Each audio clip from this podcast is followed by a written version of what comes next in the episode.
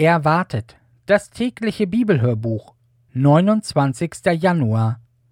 Alle Bibelstellen gelesen aus der Gute Nachricht Bibel nach dem Copyright der Deutschen Bibelgesellschaft. Zweites Buch Mose, Kapitel 8, Vers 12 bis Kapitel 9, Vers 35. Dritte Plage. Stechmücken. Nun sagte der Herr zu Mose, Aaron soll seinen Stock ausstrecken und damit auf die Erde schlagen. Dann wird der Staub in ganz Ägypten zu Stechmücken. Aaron tat es. Da wurde aller Staub in Ägypten zu Stechmücken, die den Menschen und Tieren zusetzten. Die ägyptischen Magier versuchten mit ihren Zauberkünsten ebenfalls Stechmücken hervorzubringen, aber sie konnten es nicht. Da sagten sie zum Pharao, dieser Stock ist Gottes Finger. Aber der Pharao blieb starrsinnig und ließ auch jetzt das Volk nicht ziehen, genau wie der Herr es vorausgesagt hatte. Vierte Plage Ungeziefer.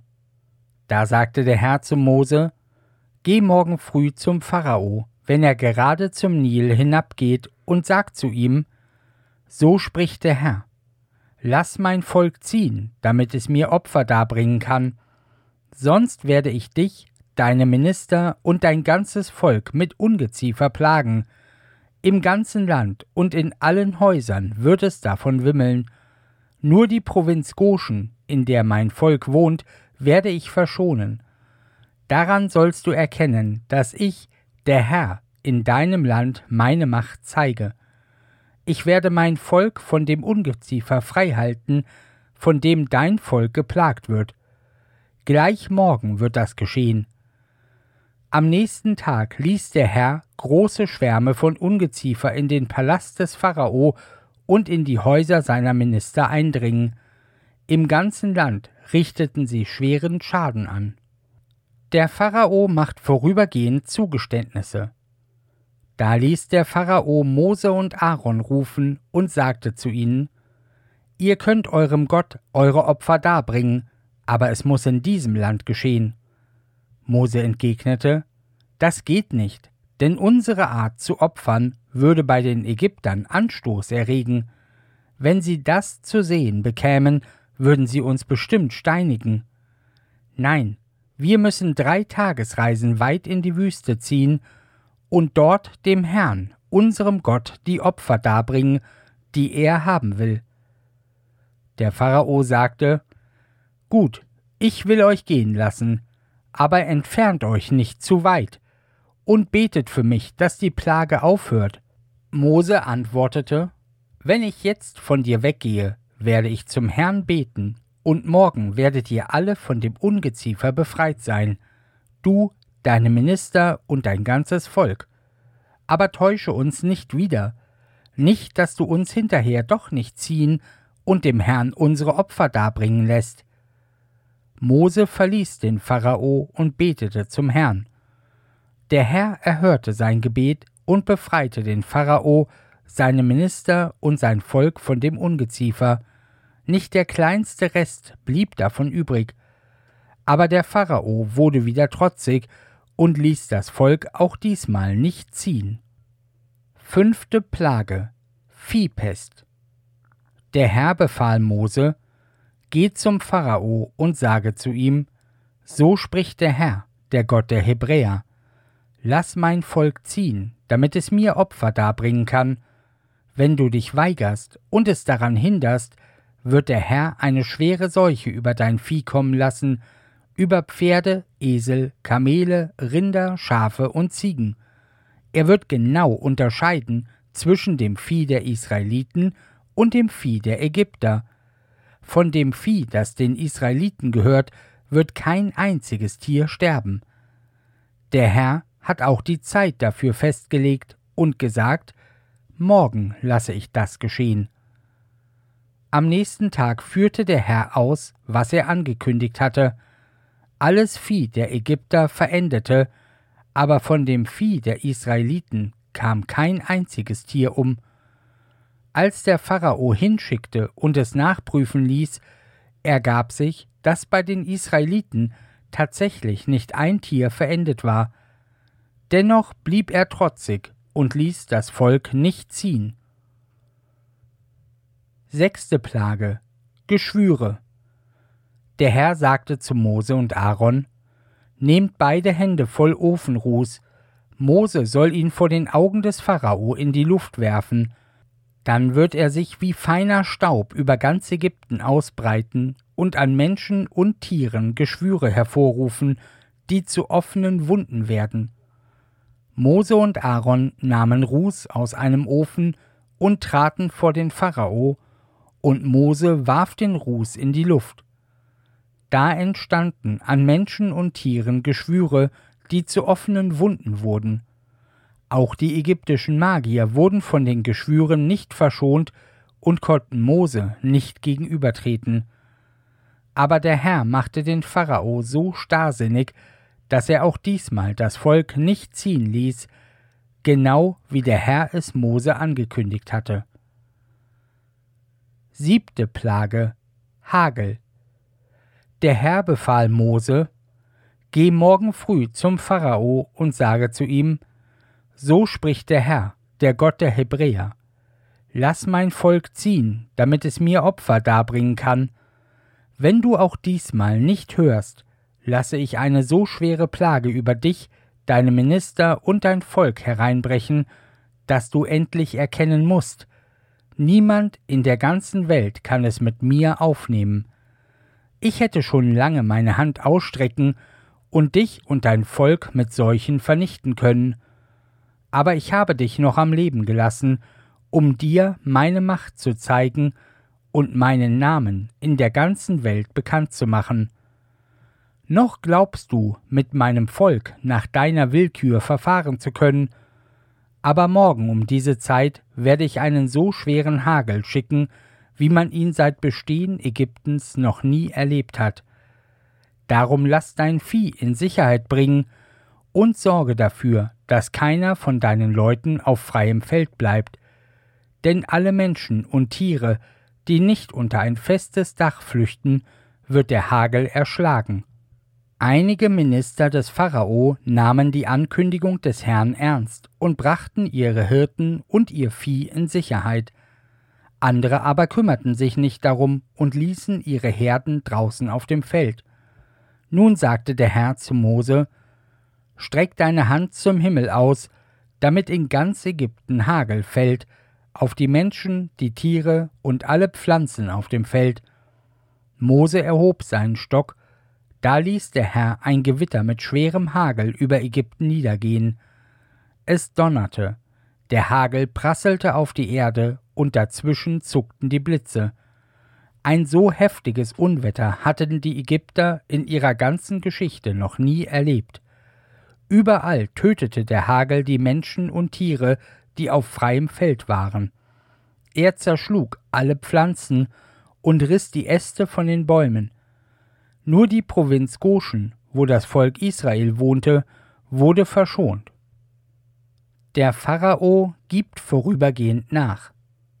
Da ließ der Pharao Mose und Aaron rufen und sagte zu ihnen: Diesmal bekenne ich mich schuldig. Der Herr ist im Recht, ich und mein Volk sind im Unrecht. Betet für uns zum Herrn. Wir können seinen schrecklichen Donner und den Hagel nicht mehr ertragen, ich will euch ja ziehen lassen und nicht länger hier festhalten. Mose antwortete, Sobald ich die Stadt verlassen habe, werde ich meine Arme zum Herrn ausbreiten und zu ihm beten. Dann wird der Donner aufhören und kein Hagel mehr fallen. Daran sollst du erkennen, dass unser Gott der Herr der ganzen Erde ist. Aber ich weiß, dass du dich immer noch nicht vor ihm fürchtest und deine Minister genauso wenig. Der Flachs und die Gerste waren schon vernichtet, denn die Gerste hatte gerade Ähren angesetzt und der Flachs stand in Blüte. Aber Weizen und Dinkel blieben verschont, weil sie später wachsen. Mose verließ den Pharao und ging zur Stadt hinaus.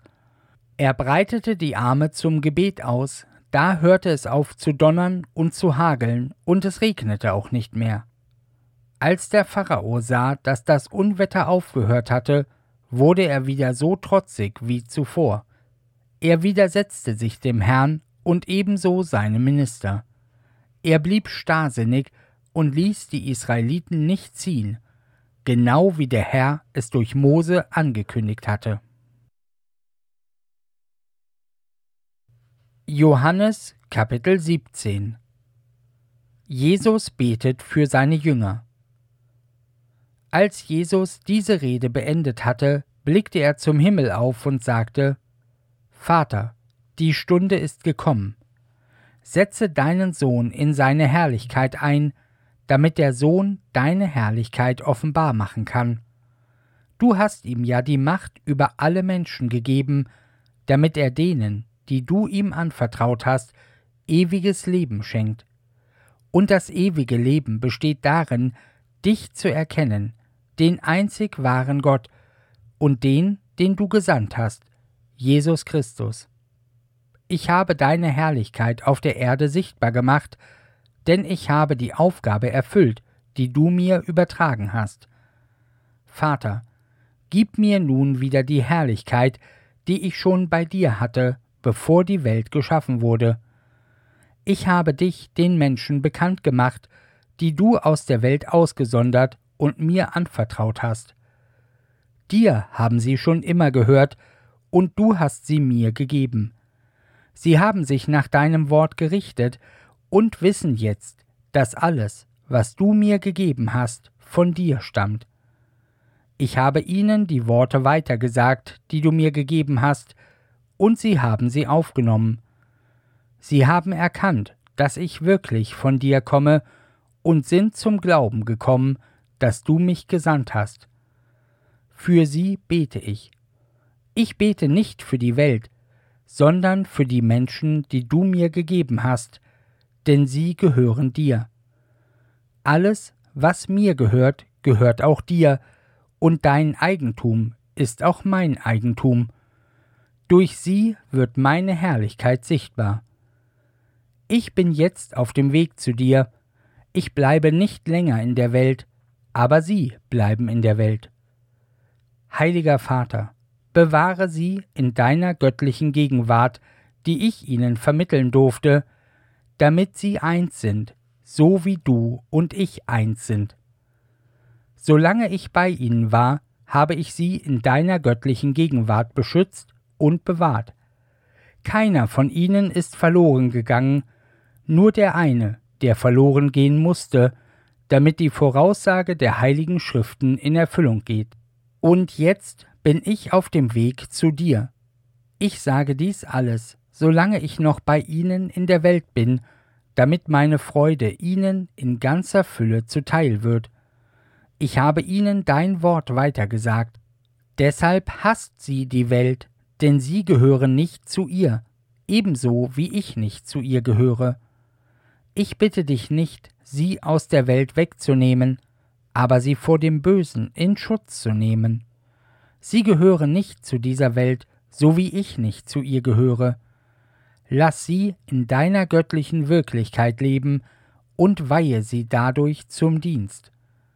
Dein Wort erschließt diese Wirklichkeit. Ich sende sie in die Welt, wie du mich in die Welt gesandt hast.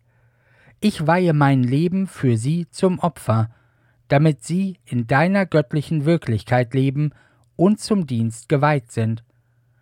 Ich bete nicht nur für sie, sondern auch für alle, die durch ihr Wort von mir hören und zum Glauben an mich kommen werden.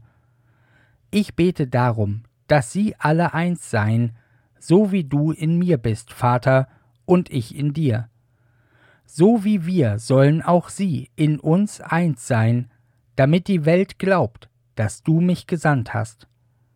Ich habe ihnen die gleiche Herrlichkeit gegeben, die du mir gegeben hast, damit sie eins sind, so wie du und ich. Ich lebe in ihnen, und du lebst in mir. So sollen auch sie vollkommen eins sein, damit die Welt erkennt, dass du mich gesandt hast und dass du sie die zu mir gehören, ebenso liebst wie mich. Vater, du hast sie mir gegeben, und ich will, dass sie mit mir dort sind, wo ich bin. Sie sollen meine Herrlichkeit sehen, die du mir gegeben hast, weil du mich schon liebtest, bevor die Welt geschaffen wurde. Vater, du bist gerecht. Die Welt hat dich nicht erkannt, aber ich kenne dich, und diese hier haben erkannt, dass du mich gesandt hast. Ich habe ihnen gezeigt, wer du bist, und werde es weiter tun. So wird die Liebe, die du zu mir hast, auch sie erfüllen, und ich werde in ihnen leben. Psalm 24 Einzug ins Heiligtum Ein Lied Davids Dem Herrn gehört die ganze Erde mit allem, was darauf lebt. Er hat sie fest gegründet über dem Wasser und ihre Fundamente auf den Grund des Meeres gelegt. Wer hat Zutritt zum Berg des Herrn? Was für Menschen dürfen den heiligen Boden betreten? Nur Menschen, die unschuldige Hände haben und ein reines Gewissen. In ihren Herzen gibt es keine Falschheit, von ihren Lippen kommt nie ein Meineid. Der Herr wird sie segnen und ihnen Hilfe senden, wie er es den Seinen zugesagt hat. So sind die Menschen, die nach Gott fragen und in seine Nähe kommen dürfen. So sind die wahren Nachkommen Jakobs. Öffnet euch weit, ihr ehrwürdigen Tore, der König will einziehen, dem alle Macht gehört. Wer ist dieser mächtige König? Es ist der Herr, der starke und gewaltige, der Herr, der Sieger in jedem Kampf. Öffnet euch weit, ihr ehrwürdigen Tore, der König will einziehen, dem alle Macht gehört. Wer ist dieser mächtige König? Es ist der Herr über Himmel und Erde. Er ist der höchste König. Ihm gehört alle Macht. Sprüche Kapitel 6, die Verse 1 bis 5 Vier Warnungen Mein Sohn, hast du für einen anderen Bürgschaft übernommen, Hast du dich durch Handschlag verpflichtet, für seine Schulden aufzukommen? Sind deine eigenen Worte dir zur Schlinge geworden? Bist du durch deine Versprechungen in eine Falle geraten? Dann hat der andere dich in seiner Gewalt, mein Sohn, und dir bleibt nur noch ein Ausweg. Geh zu ihm, bestürme ihn mit Bitten, lass nicht nach, damit er dich freigibt. Gönne dir keine Ruhe, Gönne deinen Augen keinen Schlaf, bis du ihm entronnen bist, wie eine Gazelle aus der Hand des Fallenstellers oder ein Vogel aus dem Netz.